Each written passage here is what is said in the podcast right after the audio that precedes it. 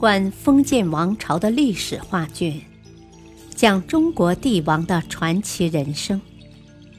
欢迎收听《中国历代帝王》，主编朱学勤，播讲汉乐。气吞宇内，西汉，汉昭帝刘弗陵。第四集，霍光听后又惊又喜。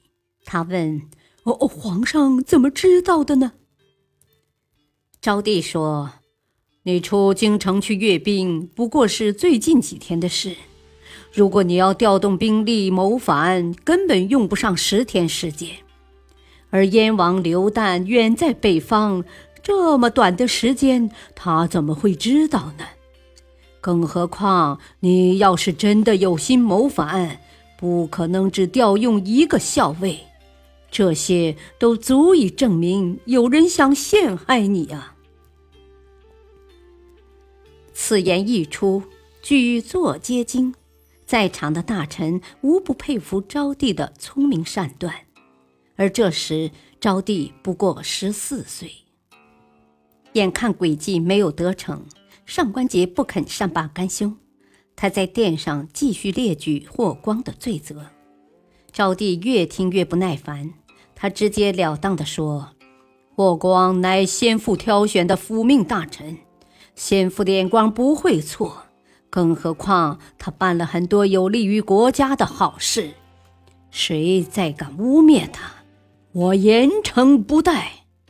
如今。”到底是谁想挑唆我君臣关系？一定要彻查此事。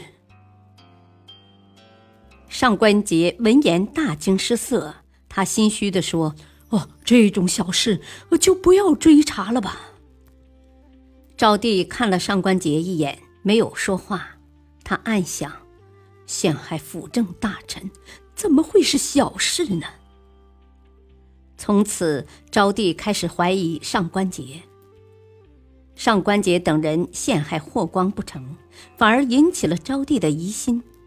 于是，他们决定尽快发动政变。他们计划由长公主出面宴请霍光，然后在宴席附近埋伏兵士，趁机杀掉他，废除汉昭帝，立燕王为皇帝。不过，凭借霍去病的威望，再加上辅政这么多年，霍光在军队中的地位远远高于上官桀和桑弘羊，中下层的军民很爱戴他。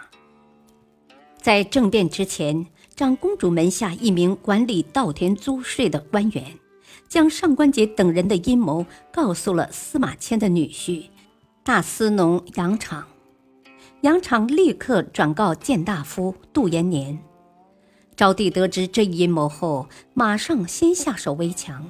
他派宰相田千秋发兵，以谋反罪逮捕了上官桀和桑弘羊，并将其族人全部关进大牢。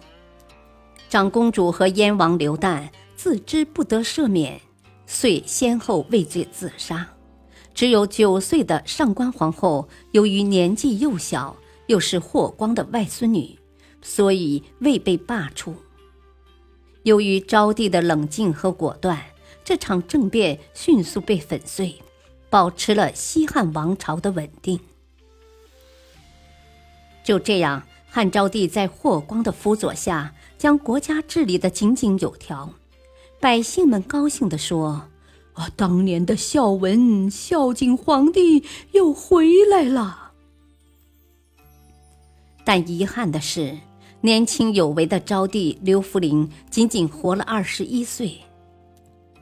元平元年（公元前一百七十四年四月），刘弗陵病死在长安未央宫，而且没有留下一个子嗣。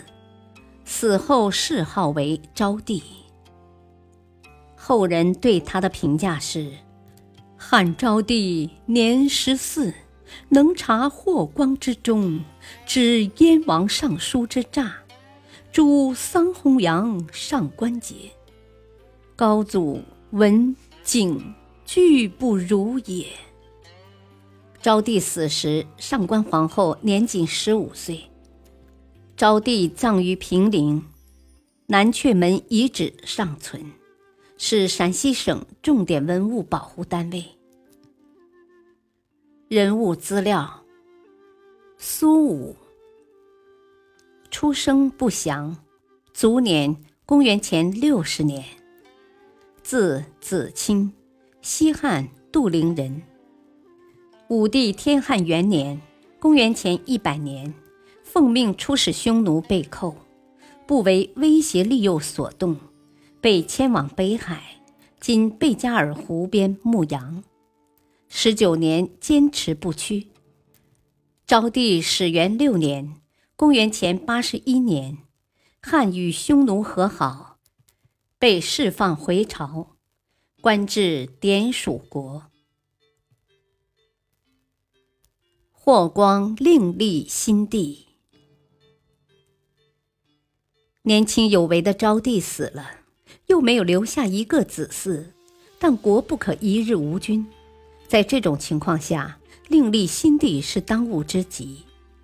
一些大臣主张立广陵王刘胥，他是昭帝同父异母的哥哥，身强体壮，勇力过人，但他有个怪癖。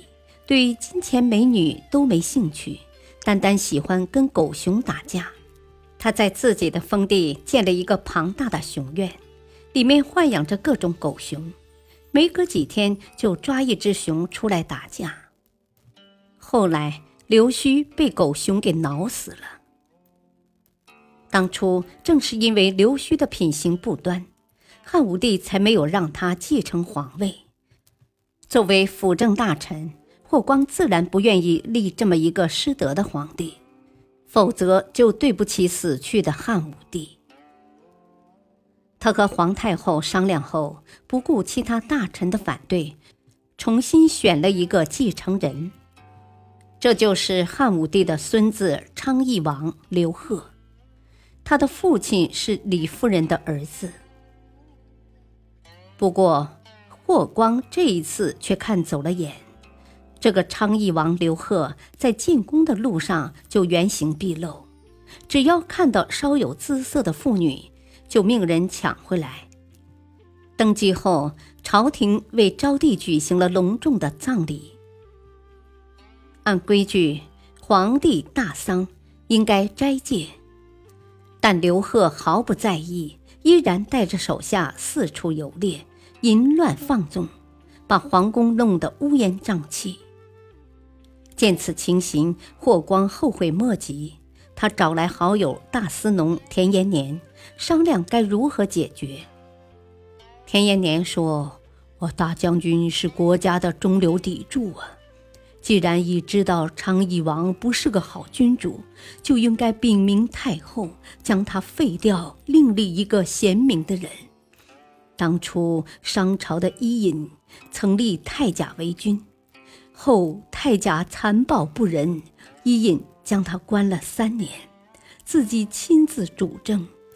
等到太甲醒悟过来后，才将政权还给他。你应该向伊尹学习，做一个汉朝的伊尹，做一个安定汉室、社稷江山的重臣呢。但是霍光一贯忠心谨慎，田延年的建议又不合礼法。他犹豫再三，最终还是听从了田延年的建议。接着，他征求了其他大臣的意见，大家一致决定要废掉这个昏君。他们一起去见年幼的上官太后，陈述废掉昌邑王的理由。太后写下一纸文书，只当了二十七天皇帝的昌邑王被废黜了。这件事情让朝廷震惊。虽然霍光完全是为了国家着想，而且这个决定最后被证明是正确的，但作为中国封建王朝的第一权臣，霍光总有些说不出的尴尬。昌邑王被废掉后，光禄大夫丙吉上书给霍光，推荐生活在民间的皇曾孙刘病已。他是立太子刘据的孙子，并讥说：“啊，这位皇曾孙有德有才，是皇帝的好人选呐。”霍光和大臣们、皇太后一商量，便将刘病已接回宫中，立为皇帝，他就是汉宣帝。感谢收听，下期播讲第五集，敬请收听，再会。